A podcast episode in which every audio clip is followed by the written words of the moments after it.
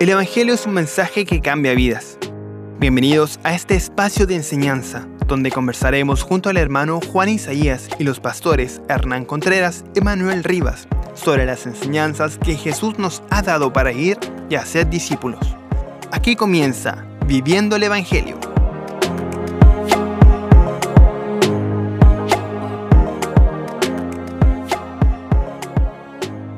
Bien hermanos, sean todos muy bienvenidos y bienvenidas a este nuevo capítulo de su programa Viviendo el Evangelio. Soy su hermano Juan Isaías y como cada semana nos reunimos para hablar sobre la importancia del Evangelio. Les recordamos que pueden encontrarnos en nuestras redes sociales eh, como Ministerio de Armonía y también en nuestra página web www.armonía.cl. Nuevamente me acompañan mis dos queridos pastores, Pastor Hernán Contreras y Manuel Rivas, a quien le doy la cordial bienvenida en el día de hoy. Pastor Manuel, muy bienvenido. Muchas gracias Juan y bueno, bienvenidos también todos aquellos que nos están siempre siguiendo, aquellos que a lo mejor por primera vez están acá con nosotros en este programa, donde estamos compartiendo acerca del Evangelio y las implicancias que tiene para nuestra vida. Eso creo que es muy importante. Bueno, para mí es un, es un privilegio y una muy buena oportunidad de poder estar aquí compartiendo con, todos ustedes. Amén. Pastor Hernán, muy bienvenido una vez más. Gracias Juan, un caluroso saludo a todos nuestros oyentes, esperando, eh, ansioso también este capítulo en el cual vamos a seguir hablando de este tema, viviendo el Evangelio. Eh, es un gozo, de verdad, eh, ya hemos llevado a cabo varios capítulos de este eh, espacio viviendo el Evangelio y la verdad ha traído bendición a nuestras vidas y esperamos también a ustedes, queridos hermanos que nos ven y nos oyen por las diferentes plataformas, que también sea eh, una ayuda en, sus vidas em, y en el caminar, eh, caminando, viviendo el, Evangelio. Así que muchas gracias, hermano Juan, por esta oportunidad. Gracias a ustedes, pastores, por, por acompañarme y, querer hacer este, este espacio, ¿cierto? En, el cual eh, esperamos que sea de, bendición para cada uno de, nuestros auditores. Pastor Hernán, si guía en oración para que ya demos inicio. Amén. Oremos. Eh, buen Dios, buen Padre Celestial, qué precioso es saber que un día pensaste en nosotros. Un día, Señor, eh, viste nuestra condición de pecadores y enviaste a tu Hijo por nosotros. Lo entregaste en aquella cruz, dejándole morir. Y gracias, Padre, porque por ese sacrificio perfecto y, su, y el derramamiento de su sangre, hoy día nosotros fuimos reconciliados contigo. Gracias también, Padre, porque el Señor Jesús nos ha dejado esta gran responsabilidad de poder proclamar el Evangelio eh, a todas las personas. Ayúdanos, Señor, a cumplir con este mandamiento a desear salvar a los que están perdidos. Y, pero también, Señor, mostramos nuestras debilidades delante de ti, pero también creemos que tú nos fortalecerás en esta magna labor de poder ir a los perdidos y poder decirles que el Señor Jesús murió por ellos y que puede perdonar sus pecados y darles vida eterna. Pero también a los que somos tus hijos, ayúdanos, Padre, a vivir el Evangelio a poder contemplar el gran ejemplo que mostró el Señor Jesús estando en este mundo. Y también nosotros debemos de seguir sus huellas, seguir su camino. Así que Padre, ayúdanos para poder también contemplar la enseñanza del Señor Jesús. Te agradecemos este espacio y estos tiempos. En el nombre del Señor Jesús. Amén. Amén. Eh, bien, en el programa de, de hoy vamos a ver el Evangelio en Judea y Samaria. Pero antes, eh, ¿les parece, Pastor Hernández, hacemos un repaso de lo visto la, semana anterior? Sí, no nos olvidemos, por favor, de el, eh, este precioso texto. Si pueden abrir sus Biblias, queridos hermanos y hermanas, y también nuestros oyentes, ah, en, el, en, el, libro de los Hechos, capítulo 1, versículo 8, que es donde em, comenzamos tal vez este, este estudio, donde dice, pero recibiréis poder cuando haya venido sobre vosotros el Espíritu Santo, y me seréis testigos en Jerusalén, en toda Judea, en Samaria y hasta lo último de la tierra. Bien lo decía nuestro hermano Juan, viviendo el Evangelio, ahora vamos a ver cómo podemos eh, ir mirando, y, la clase anterior así fue, cómo el Evangelio eh, en toda Judea, en Samaria, que lo vamos a ver ahora, pero anteriormente habíamos visto que el Evangelio, ahí en, Hechos capítulo 3, de los versículos 11 a los versículos 26, vimos al menos que el Evangelio eh, trae humildad y exalta a Dios. Eso lo vemos en Hechos capítulo 3, de los versículos 11 al versículo 13, la primera parte del versículo 13. Eh, y también vimos que el Evangelio es cristocéntrico, es decir, nuestra función debe ser el Señor Jesús, su sacrificio en la cruz, su amor por nosotros. Y como tercer punto, también vimos que el Evangelio llama y nos llama también a nosotros los creyentes a arrepentirnos, y eso lo vemos en los versículos 19 al 21. El Evangelio siempre, ah, como vimos ahí en, en Hechos 3, siempre debe de centrarse en la persona preciosa y bendita del Señor Jesús. De hecho, en Hechos 3, Jesús es llamado de cuatro formas diferentes, que también lo vimos la semana pasada. En el versículo 3 vemos al, Señor Jesús eh, con este nombre, Hijo de Hijo Jesús. También en el versículo 14 eh, vimos otro nombre del Señor, Santo y Justo que es lo que le decía Pedro a ellos, a la audiencia que estaba escuchando este sermón. También Pedro le dice, ustedes eh, mataron al autor de la vida. Y, por último, aparece este concepto, este nombre en el versículo 18 del capítulo 3 de Cristo. Ah, algo mencionar, ¿no? Dios el Padre, a través de, su Hijo, el Señor Jesús, eh, bendice a los hombres con el propósito de que se aparten del mal, que le conozcan, conozcan el Evangelio, conozcan al Señor Jesús y se aparten del mal.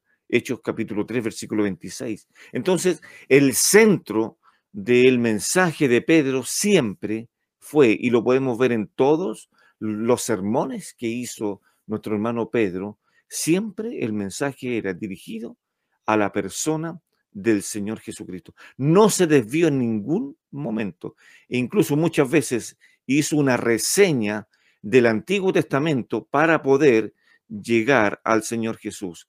Es lo que hizo Felipe también cuando se reunió con este hombre en el carro y este hombre estaba leyendo Isaías y desde esa escritura en adelante comenzó a hablar del Señor. Así que yo creo que eso es hermoso, cómo vamos a ir viendo el avance del Evangelio, querido hermano Juan, y que es precioso, cómo la iglesia fue poco a poco entendiendo la necesidad de poder proclamar a Cristo y solo a Él.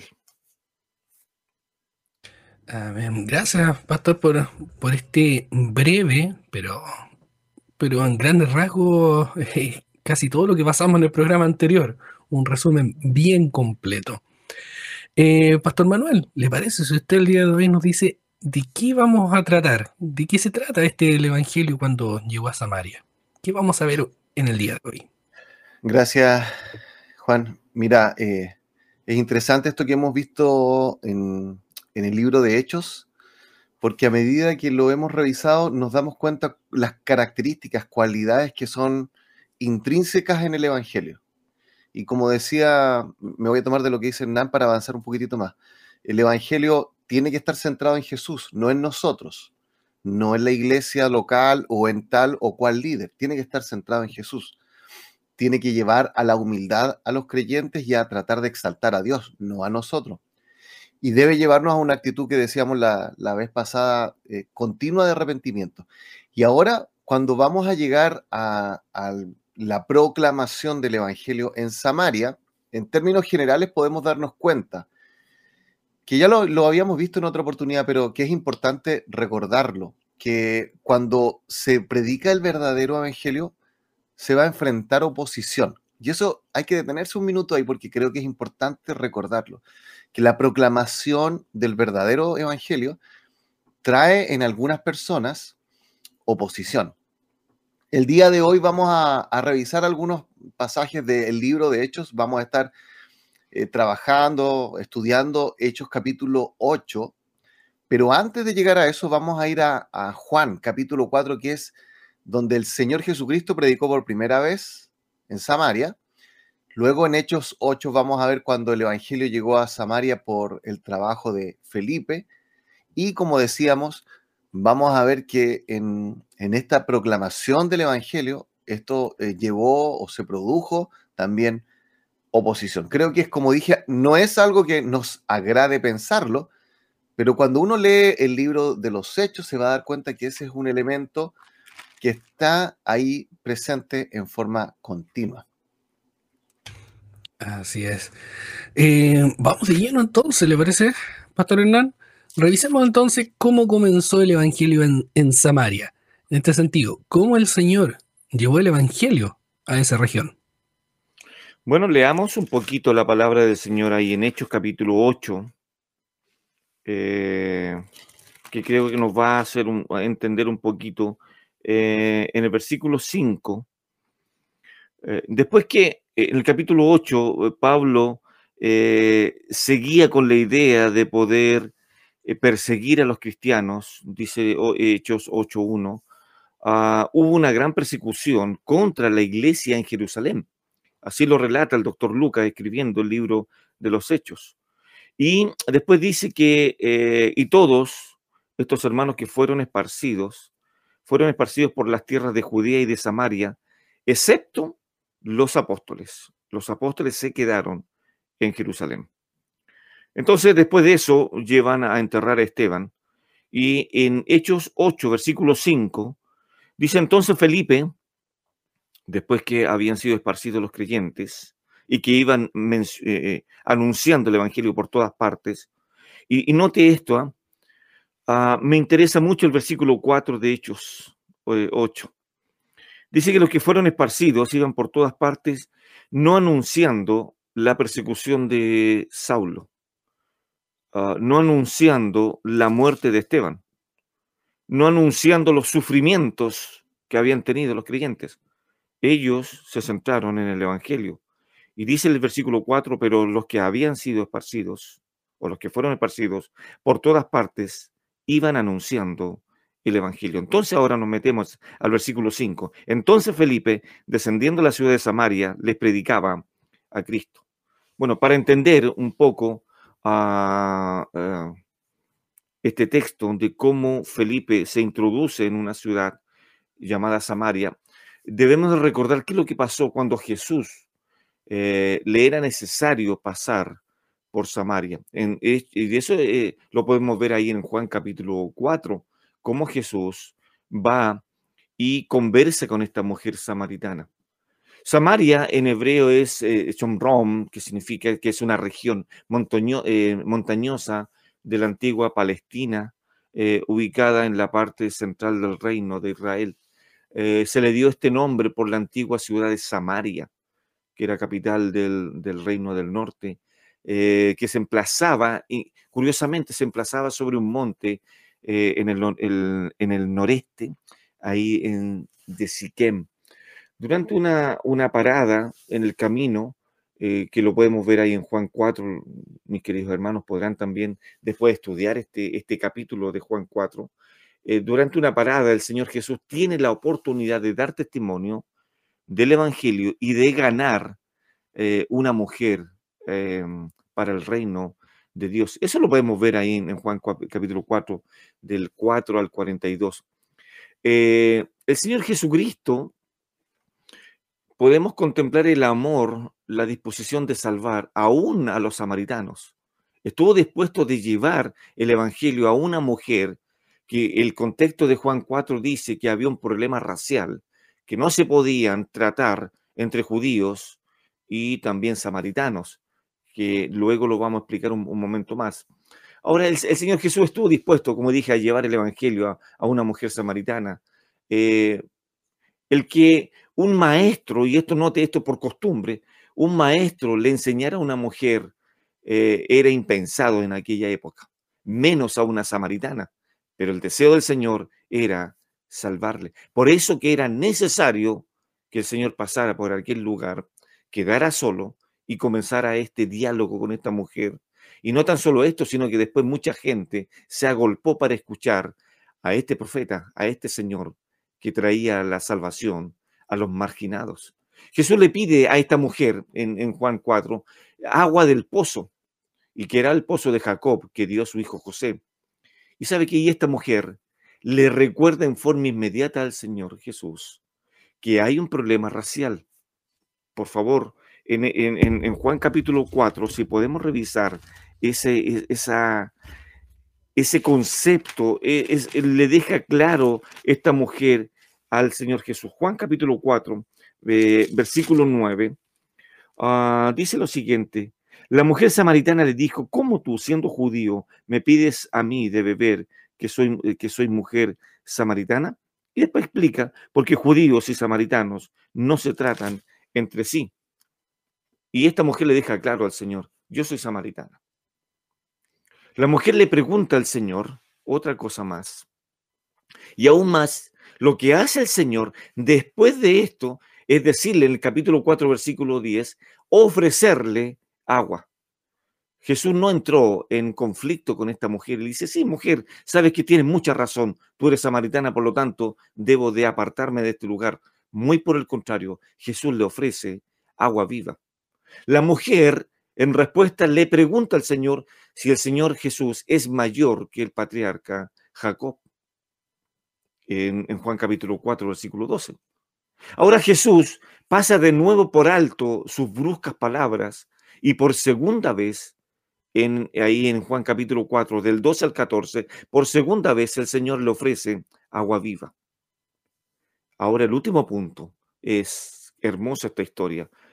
Cuando ella le pregunta por esta agua viva, el Señor le recuerda amablemente su pasado pecaminoso, mencionando sus cinco anteriores matrimonios y además una cosa más, y señalándole que el presente eh, ¿Cómo vivía esta mujer al presente? Vivía en adulterio con su sexto marido. Pero Jesús le lleva el mensaje del Evangelio. Jesús no entra en controversia con esta mujer, no entra en controversia que es samaritana, no entra ah, en, en, una, en un estado de poder decir, tú eres una mujer adúltera, por lo tanto no mereces escucharme. Muy por el contrario, Jesús abrió su corazón y sacó todo lo que hay en el fondo de él, su amor, su gracia por esta mujer pecadora. Y así podemos contemplar entonces que el primer eh, hombre lleno de amor que desciende a Samaria fue el Señor Jesucristo. Lleno de amor, imagínense, hombres y mujeres marginados. Y la gente le dice, cuando va esta mujer le dice, parece que este es un profeta. Y la gente va y escucha al Señor Jesús. Maravillosa historia para que los hermanos puedan analizarla.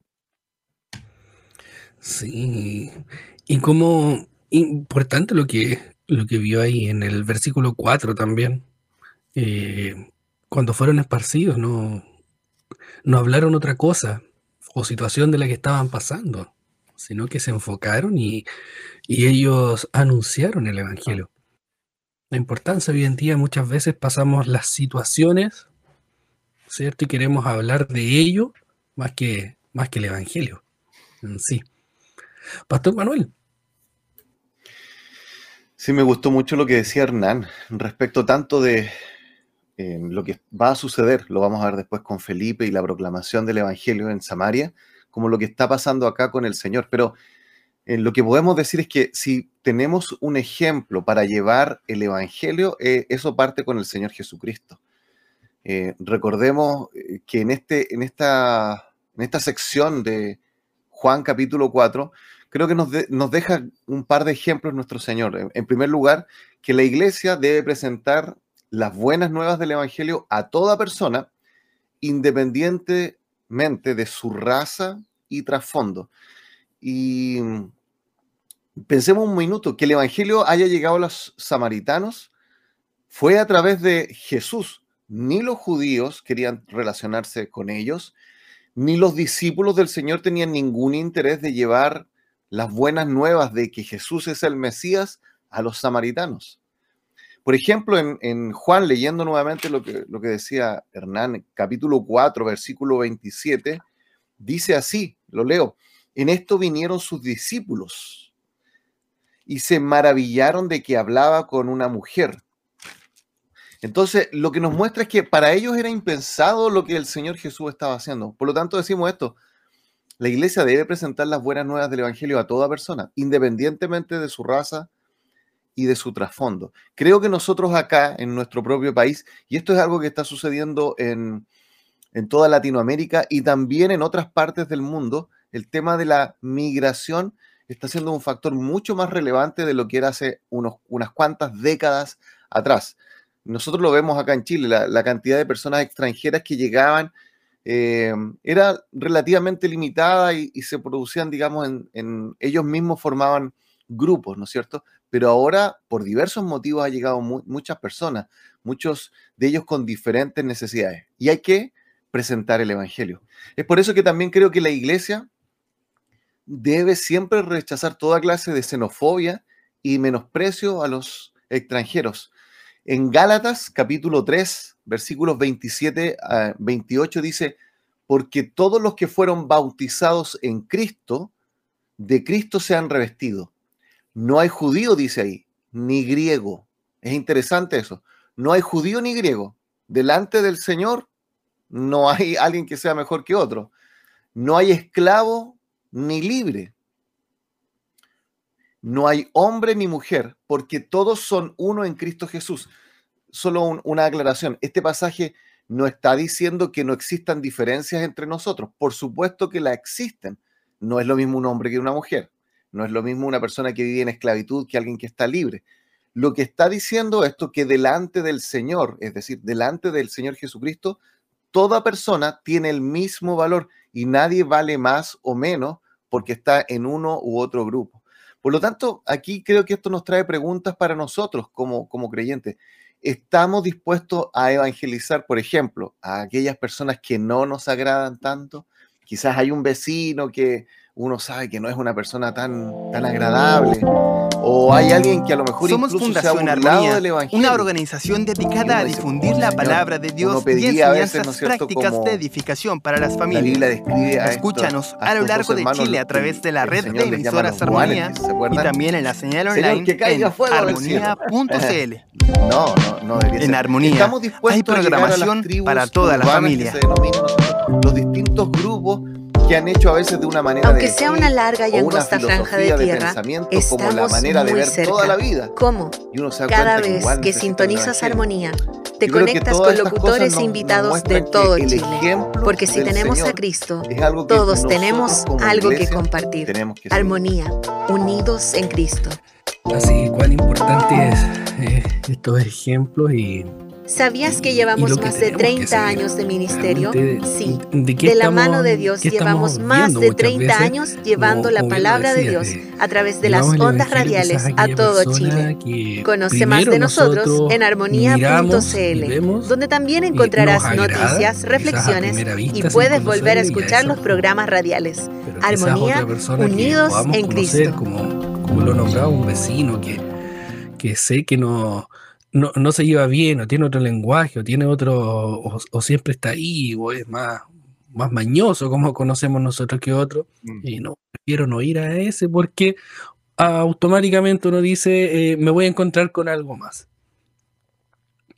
Entonces... Y, y, aún más, Juan, yo creo que tomándome de lo que dice Manuel, si retrocedemos, o sea, si avanzamos un poquito, eh, en Juan capítulo 4, si me acompañan ahí en el versículo 39, al terminar, vea por favor la importancia del testimonio de los creyentes al presentar el Evangelio, la importancia y las consecuencias que tiene un buen testimonio en la vida de los creyentes al presentar al Hijo de Dios. Versículo 39, y muchos de los samaritanos de aquella ciudad creyeron en él, en Jesús, por la palabra de la mujer. Recuerde que la mujer les dice, hemos encontrado a un hombre que me ha dicho todo lo que yo soy. Entonces después dice que daba testimonio diciendo, me dijo todo lo que he hecho.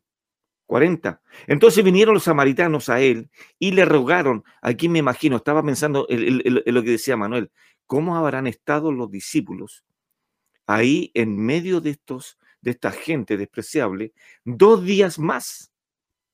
Eso no estaba contemplado. El versículo 40, entonces vinieron los samaritanos a él y le rogaron que se quedase con ellos y se quedó allí dos días. Y creyeron mucho más por la palabra de él. 42. Y decían a la mujer, ya no creemos solamente por tu dicho, porque nosotros mismos hemos oído y sabemos, ve el testimonio. Qué increíble testimonio de los samaritanos en referencia al Señor Jesús. Y sabemos que verdaderamente este es el Salvador del mundo, el Cristo. Qué impresionante. Eso partió realmente en mi corazón al leerlo y al meditarlo en eso. Gracias. Gracias, Pastor. ¿Les parece? Hacemos una pequeña pausa y ya continuamos con su programa Viviendo el Evangelio.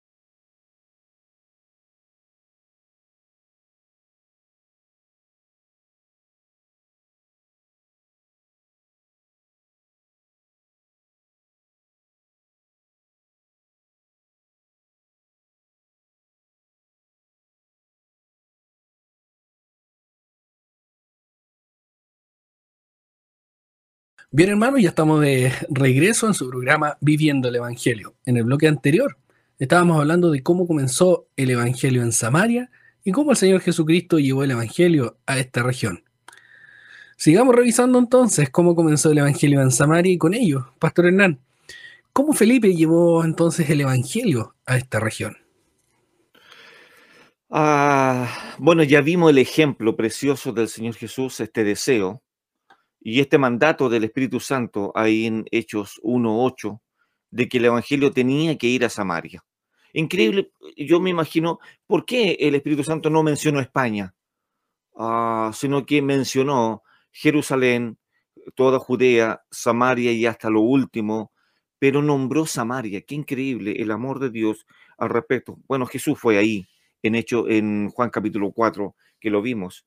Ahora, por favor, abramos nuevamente nuestras Biblias en Hechos capítulo 8, porque ahí vamos a ver cómo este Felipe, que era uno de los servidores, ahí en Hechos 6, cómo este, este hombre, eh, después de servir a las mesas, después de compartir este servicio, la servidumbre entre los hermanos, y que note ahora una cosa, por favor.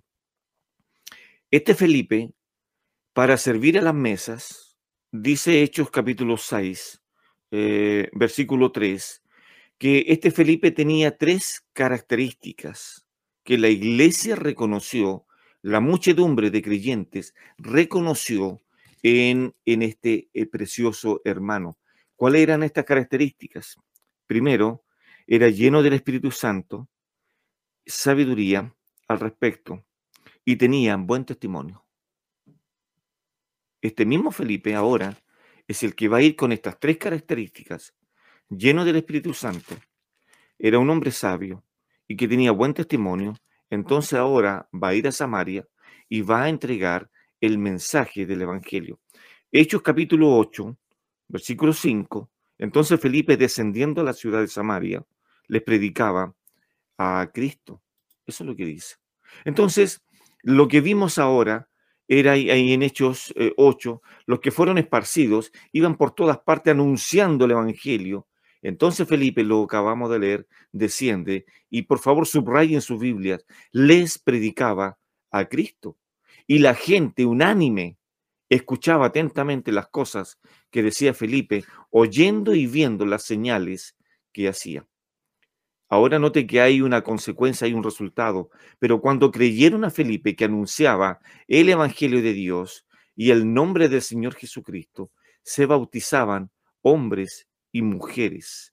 Vea por favor el versículo 6. Y la gente unánime escuchaba atentamente. Versículo 7. Porque muchos que tenían espíritu inmundo salían esto, dando grandes voces, etc. Y había gran gozo en aquella ciudad. El Evangelio cuando llega a los corazones, evidentemente trae gran gozo, trae felicidad, trae libertad. Entonces ahora podemos ir viendo que había gente ahora que se bautizaba, hombres y mujeres. De ahí entonces la importancia que llega a oído de los apóstoles que el Evangelio había llegado a Samaria y envían a dos personas para que vayan a constatar qué es lo que está pasando en aquella ciudad. Datos históricos, ¿no? Entre las poblaciones de Judea y Samaria había una, una antigua división al respecto, que aún incluso se remontaba al, al, aislamiento de Judá de las otras tribus de Israel en el periodo de la colonización. Esto lo podemos ver desde Deuteronomio capítulo 33, versículo 7. Ahora, esta división, queridos hermanos, eh, tuvo notable expresión en la ruptura de la monarquía hebrea después de la muerte de Salomón allá por el año 930 a.C. Ahora, a pesar de los intentos que hubo de efectuar una reconciliación entre eh, estas dos naciones, por así decirlo, el reino del norte y el reino del sur, en tiempos post-exílicos, la división se acentuó. Intentaron acercarse, pero hubo un cisma bastante más fuerte al respecto. Ahora se acentuó más cuando a los samaritanos se les negó eh, la participación en la reconstrucción del templo de Jerusalén. Ahora, en consecuencia de eso, como se les negó la participación, ellos, los samaritanos, erigieron eh, un templo rival en su propio monte sagrado que se llama Jerezim. Ahora, los que fueron esparcidos contaron las buenas nuevas de la salvación no solo, no solo en Palestina, sino mucho más lejos, de acuerdo al texto que estamos leyendo. Eh, si me acompaña solamente ahí a Hechos capítulo 11, voy a leer solamente un versículo, el versículo 9, el eh, perdón, 19. Dice, ahora bien, los que habían sido esparcidos a causa de la persecución que hubo con motivo de Esteban, pasaron hasta Fenicia, Chipre y Antioquía, no hablando a nadie la palabra, sino solo a judíos. Fueron un poco más lejos. Entonces Felipe, vea lo que dice ahora, en este trayecto que ya después que predica el Evangelio ahí en Samaria, lo que hace el Señor lo lleva a otro lugar y lleva al Señor a un, eh, eh, a un funcionario de Candace, reina de los etíopes. Lo podemos ver ahí en Hechos 8, eh, versículo 26 al 40. Entonces ya deja Samaria, pero Felipe sigue con el deseo de anunciar al Señor Jesucristo y se encuentre con este funcionario de Candacia, reina de los etíopes. Aún más, eh, lleva a un Felipe, lleva y hace tres cosas Felipe. Primero, lleva a un funcionario de Candacia a los pies del Señor y lo bautiza. Segundo, Felipe lleva al Señor a, los samaritanos. Y tercero, en Hechos en Hecho 21.8, a Felipe se le conoce como el evangelista. Entonces, si es un evangelista, ¿qué debe predicar un evangelista? ¿Qué debe hacer? Y el texto dice claramente, Felipe les predicaba a Cristo. Es una predicación cristocéntrica. Hechos capítulo 8, versículo 5. Entonces Felipe, descendiendo a la ciudad de Samaria, les predicaba a Cristo. Queridos hermanos, cuando nosotros llevamos el Evangelio y hay respuesta, por favor, lo que vimos la primera, eh, eh, la semana pasada, el Evangelio trae humildad. Si el Espíritu Santo nos usa con la palabra del Señor para llevar personas a los pies del Señor Jesucristo, no podemos eh, hacer parte de nuestra, que por nuestros logros, por nuestra elocuencia, por ser intelectuales o por nuestro conocimiento de la Escritura, hemos hecho esto. Pedro lo dejó claro cuando sanó a este cojo. ¿Por qué ponen los ojos en nosotros? Como si por nuestro poder o por nuestras capacidades hemos hecho andar a este. No, es el Señor Jesús. Queridos, cuando vayan a, campañas evangelísticas y hay una respuesta masiva, por favor, mantengamos siempre la humildad, porque la humildad va a llevar a exaltar el nombre del Señor Jesucristo, no nosotros, no nuestra elocuencia, no nuestro conocimiento, es la palabra de Dios al respecto. Entonces Felipe lo tenía claro, lleva a un funcionario de Candace a los pies del Señor, lleva el Evangelio en Samaria y después, imagínense ustedes, hace todo esto para la gloria del Señor y es conocido como el evangelista. Tenemos mucho que aprender de este Felipe.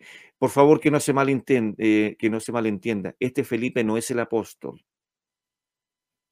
Para que no se malentienda. ¿ya? Y, aún más podemos recordar un poquito cómo este Felipe también trae al Señor a Natanael, eh, pero este es el, el, apóstol también. Sí, los Felipes parece que tenían este, este deseo de entregar y de dar a conocer al Señor. Así es. Gracias, Pastor. dentro de este, en este sentido, Pastor Manuel, si, como estábamos viendo la, la visión y oposición que hay, ¿cómo podríamos ver o llevarlo al día de hoy, cada situación o problemas que pasamos en la voluntad del Señor, o llevarlo a la voluntad del Señor? Yo creo que es importante recordar, eh, Juan, al, al leer el libro de Hechos, que una vez lo dijo Hernán también, que quizás le podríamos llamar perfectamente el libro de Hechos del Espíritu Santo. Porque en realidad aquí el que está actuando detrás de todo esto es Dios mismo. Él es soberano. Y uno humanamente hablando, creo que nos hubiese pasado a nosotros tres. Si hubiésemos hecho una reunión en alguna congregación y hubiésemos dicho esto, eh, eh, hubiésemos dicho, nos están persiguiendo, estamos con problemas, estamos todos en la iglesia de Jerusalén, imagínense. Eh, nosotros quizás hubiésemos dicho, Señor, ¿por qué lo permites? Estamos predicando tu evangelio, mira lo que estamos haciendo por ti. Eh, entonces tenemos que aprender esta lección, que Dios usa nuestros problemas para glorificar su nombre. Y a veces esto también sucede a causa del evangelio cuando es esparcido. Pensemos, por ejemplo, en un cristiano que está sirviendo comprometido en su iglesia local o una creyente que está trabajando bien en su iglesia local y de pronto va al doctor, le hacen alguna serie de exámenes y le detectan un cáncer. Entonces vienen estas preguntas que mencionábamos recién. Señor, ¿por qué lo permites? ¿Acaso no ves que te estoy sirviendo? Eh, podrían haber dicho esto los que fueron esparcidos, ¿no es cierto? Pero debemos recordar esto, que Dios puede usar nuestros problemas para glorificar su nombre. Dios puede usar, por ejemplo, esta enfermedad para hacernos más humildes porque nos damos cuenta que no son nuestras fuerzas, sino que son las fuerzas del Señor. También puede usar a veces nuestra enfermedad, por ejemplo, y esto lo hemos escuchado, para pasar más tiempo con el Dios de la obra que en la obra de Dios. Yo creo que a todos nosotros muchas veces hemos sentido que, que nos dedicamos más en el hacer que en el estar con el Señor y también para llevar el Evangelio a otras personas que están sufriendo. Y quiero decir algo, en la semana, de hecho fue el, domingo, fuimos a visitar a un hermano que tuvo un problema serio de salud y sin él quererlo estuvo internado unos cuantos días y me, nos contaba cómo en, en esta sala común había otra persona que no era creyente y ella estaba en una llamada telefónica discutiendo con su hija eh, cuando la hija estaba tratando de llamar para saber de su salud. Entonces este, este hermano, después de que ella terminó, colgó, le dijo que eso estuvo mal. Y le empezó a hablar, le empezó a explicar por qué eso estaba mal, le empezó a hablar acerca del Evangelio. Y luego terminó, eh, y pasaron un par de días y llegó un hijo a ver a esta persona.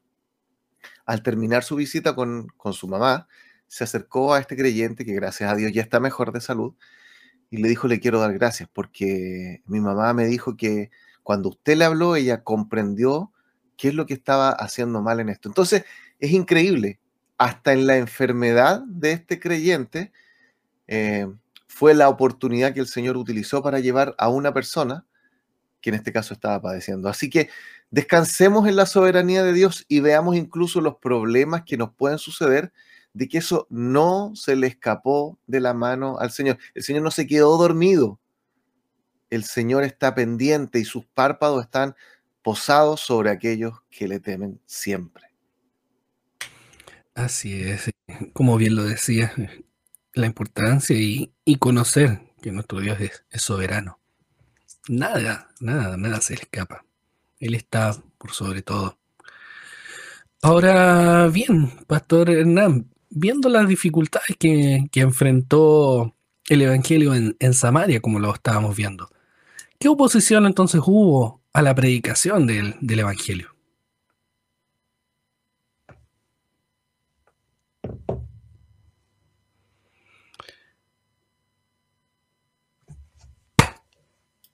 Está muteado.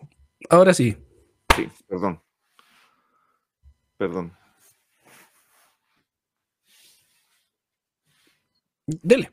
Ya. La pregunta y yo corté. Ahora ahí marcamos. Ah, bueno, siempre va a haber eh, oposición al Evangelio.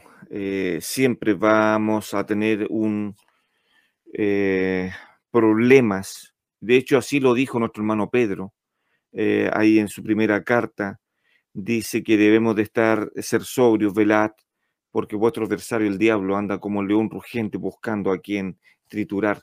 Entonces, eh, siempre van a haber eh, dificultades. La obra de Dios, eh, apoyando el Evangelio, y, mire cómo lo dice, y la gente unánime escuchaba atentamente las cosas que decía Felipe, oyendo y viendo las señales que hacía, porque de muchos que tenían espíritu inmundo salían estos dando grandes voces y muchos paralíticos y cojos eran sanados. Eso lo leemos ahí en Hechos capítulo 8, versículo 6 y versículo 7. Entonces aquí esto ahora se manifiesta eh, un gran eh, acontecimiento. Felipe hace esto. ¿Cuál es el resultado? Gozo. Así que había gran gozo en aquella ciudad, Hechos 8:8. Pero no duró mucho ese gozo, porque empiezan los problemas. Y por favor, vean también lo mismo que aparece en, el libro de los Hechos al comienzo, cuando, cuando empieza el Evangelio, Satanás se levanta eh, mandando a matar a, Esteban y luego eh, eh, muere ahí en, el primer apóstol y comienza la persecución que hasta el día de hoy no va a parar. Entonces, ahora empiezan los problemas. El resultado era gozo, personas salvadas, personas llevadas al reino de los cielos, pero ahora empiezan los problemas. Ahí había, y comienza así, pero había un hombre llamado Simón que antes ejercía la magia en aquella ciudad y había engañado a la gente de Samaria, haciéndose pasar por, eh, por algún grande. Por favor, note esta conexión hablamos con Pastor Manuel y, pensábamos que el Evangelio trae humildad, el Evangelio habla de Cristo, pero este Simón hizo todo lo contrario. Él se hacía pasar por algún grande y engañaba a la gente. En muchas ocasiones de, nuestra vida hay peros. Si podemos robarle la gloria al Señor. Incluso nosotros, los creyentes, podemos ser obstáculos para el Evangelio, para la expansión de la palabra del Señor. El Evangelio no tan solo trae alegría, sino que también trae oposición, evidentemente. No nos van a querer, el mundo no nos ama. Y eso es lo que el Señor nos dijo. Si el Señor dijo que íbamos a tener dificultades, el Evangelio no es eh, eh, pura paz, pura armonía. Vamos a ser muertos, vamos a ser perseguidos, vamos a ser sindicados como antisociales, etcétera. Pero ahí es donde nos tiene que fortalecer el Señor. Entonces, ¿qué es lo que hace el Evangelio? En muchas ocasiones, nosotros en nuestra vida tenemos estos peros. El Evangelio no solo trae alegría, sino que también oposición. Y, lo estamos viendo en Simón el Mago. Engañaba a los habitantes de Samaria. Ofreció dinero para poder recibir el poder de Dios, versículo 19-20. Pero a pesar de los problemas, eh, tenemos una promesa firme. Dios ha prometido estar con la iglesia. Y el texto dice, pero cuando creyeron a Felipe que anunciaba el Evangelio del reino de Dios y el nombre del Señor Jesucristo, se bautizaban hombres y mujeres. Es decir, eh, hombres y mujeres que iban al circo romano y eran muertos, cantando ellos un himno y eran devorados.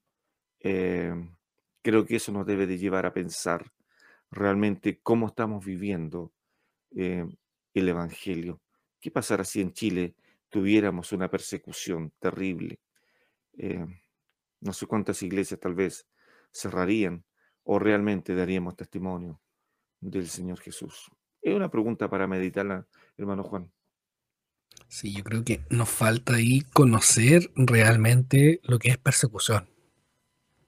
Porque muchas veces llamamos hoy en día una persecución por, por algunas pequeñas cosas eh, y ni siquiera hemos estudiado o, leído de lo que era la persecución antiguamente, en los tiempos de Roma, eh, cómo, realmente eran los, mártires.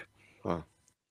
Entonces, cuando uno realmente eh, comprende y, puede comparar un poco, ¿cierto? A lo que estamos hoy en día versus lo que era antes en, persecución, eh, nos damos cuenta que nos falta harto.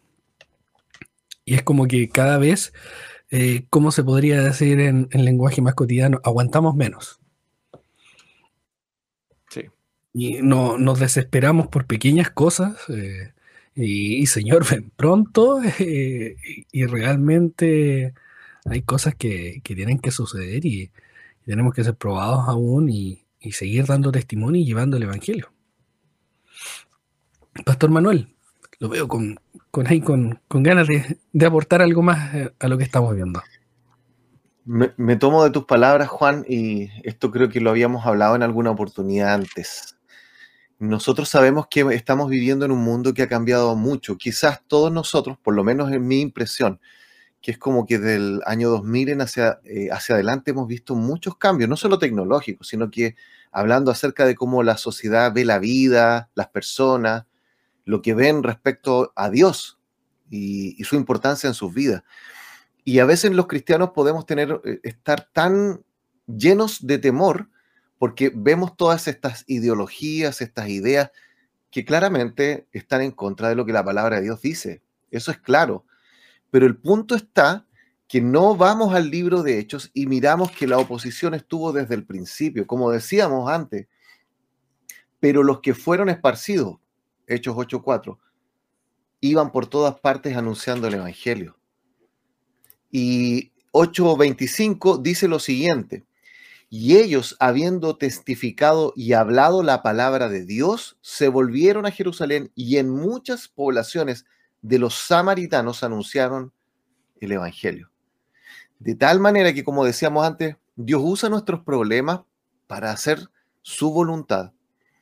Quiero hacer una cita de un libro que fue publicado en el año 1941, es decir, alrededor de unos 80 años atrás, eh, eh, Juan y Hernán. Es del sacerdote católico romano Alberto Hurtado y el libro se llamaba ¿Es Chile un país católico? Hace 80 años atrás, este sacerdote hizo una crítica a, en, ese tiempo, recuerden que los porcentajes de adhesión al catolicismo eran muy altos, muy altos, mm. como en toda Latinoamérica, por si acaso. Y en uno de los capítulos, y sería interesante, a lo mejor a alguien le gustaría saber eso, él habla acerca de los protestantes, ¿ya? Él habla acerca de los evangélicos que vivían en ese tiempo en nuestro país, nuestros hermanos, las generaciones anteriores de creyentes. En la página 57 de este libro, él señala que tenían un fervoroso trabajo evangelístico. Eso es lo que él dice. Y la página siguiente, y voy acá a citar algo, dice que no se cansaban de eh, orar durante horas enteras. Voy a leer una parte de lo que dice este libro. Ningún culto dura menos de una hora y a veces dos y tres. Claman al Señor, hacen semanas de oración para pedir por la conversión de muchas almas. Recordemos que esta es la cita de un sacerdote católico romano, acerca de cómo eran los protestantes de ese tiempo. En cualquier momento, durante estas semanas, entra al local algún hermano o hermana, se postra en tierra y hace oración con sus propias palabras por la salvación de las almas y la conversión de muchos al Evangelio. Saben que cuando yo lo leí pensé, tenemos nosotros el mismo fervor en predicar el Evangelio que tenían estos hermanos de hace 80 años.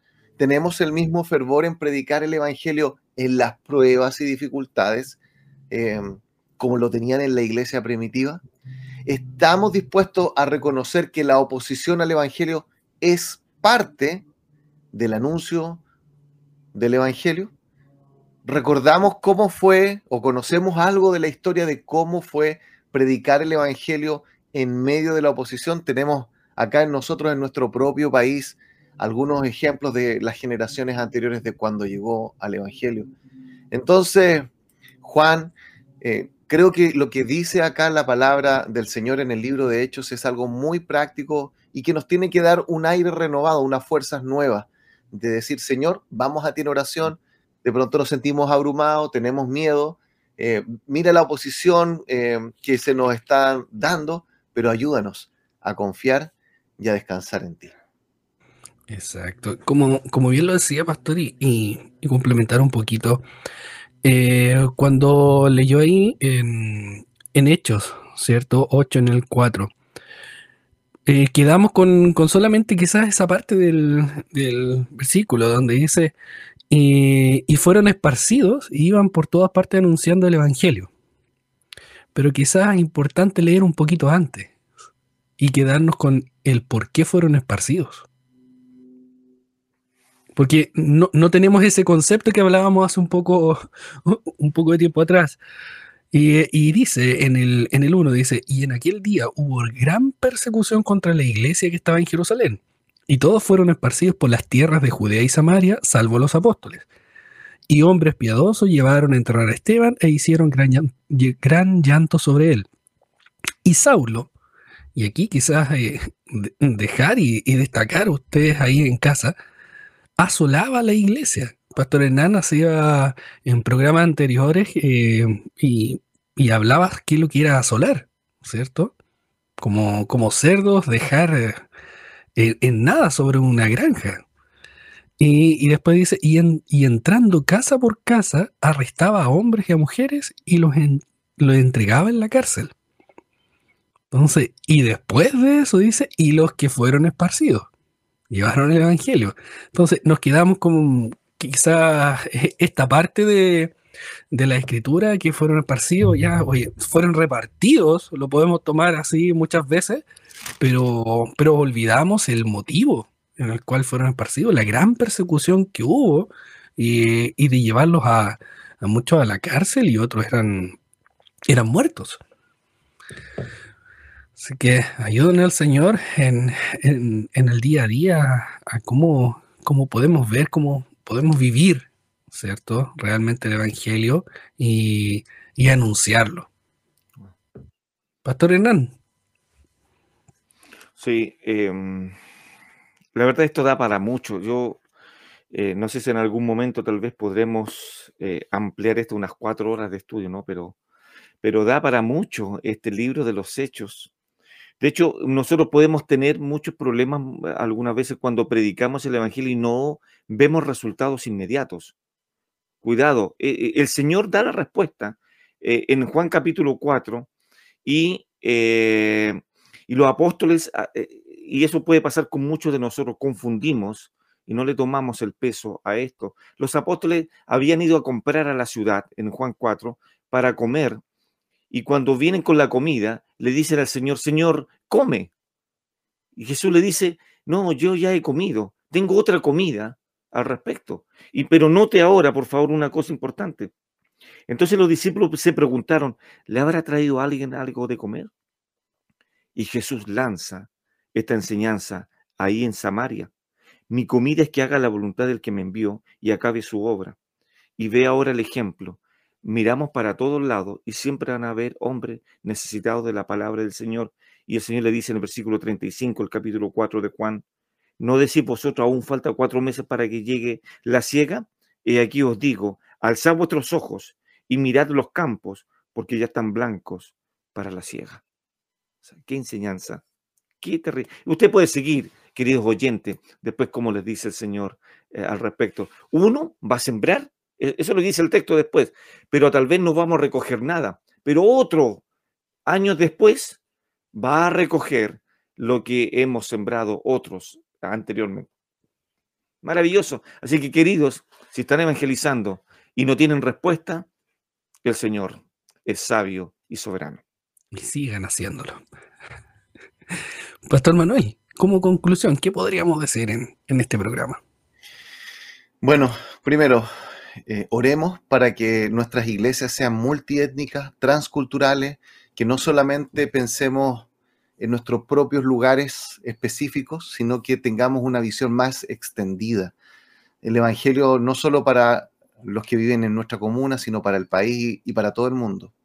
Mm. Tomemos los ejemplos del Señor Jesucristo. Él es el ejemplo de alguien que va hacia los que nadie quería ir.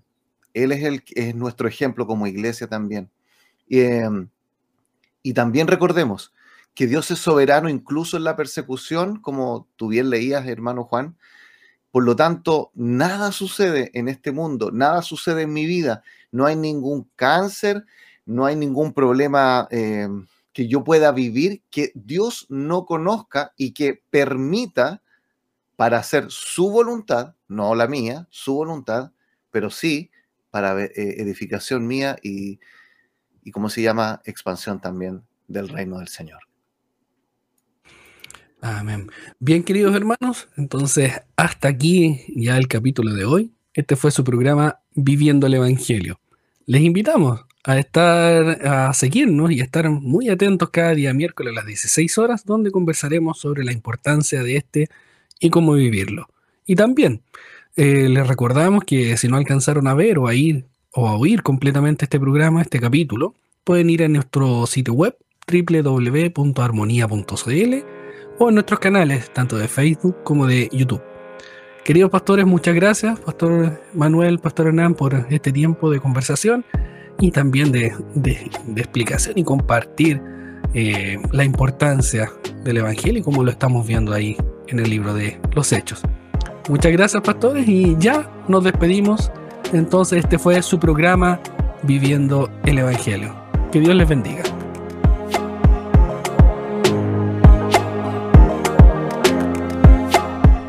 gracias a sus oraciones y ofrendas, nos permiten llegar con un mensaje de esperanza a los que más lo necesitan.